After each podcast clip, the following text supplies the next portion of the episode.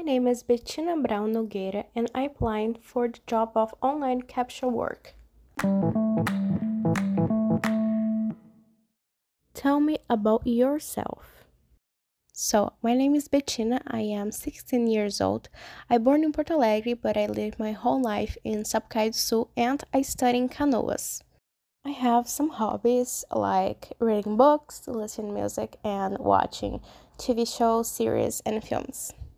What is your greatest strength? I believe I have a great facility to learn things easily and can work very well under pressure.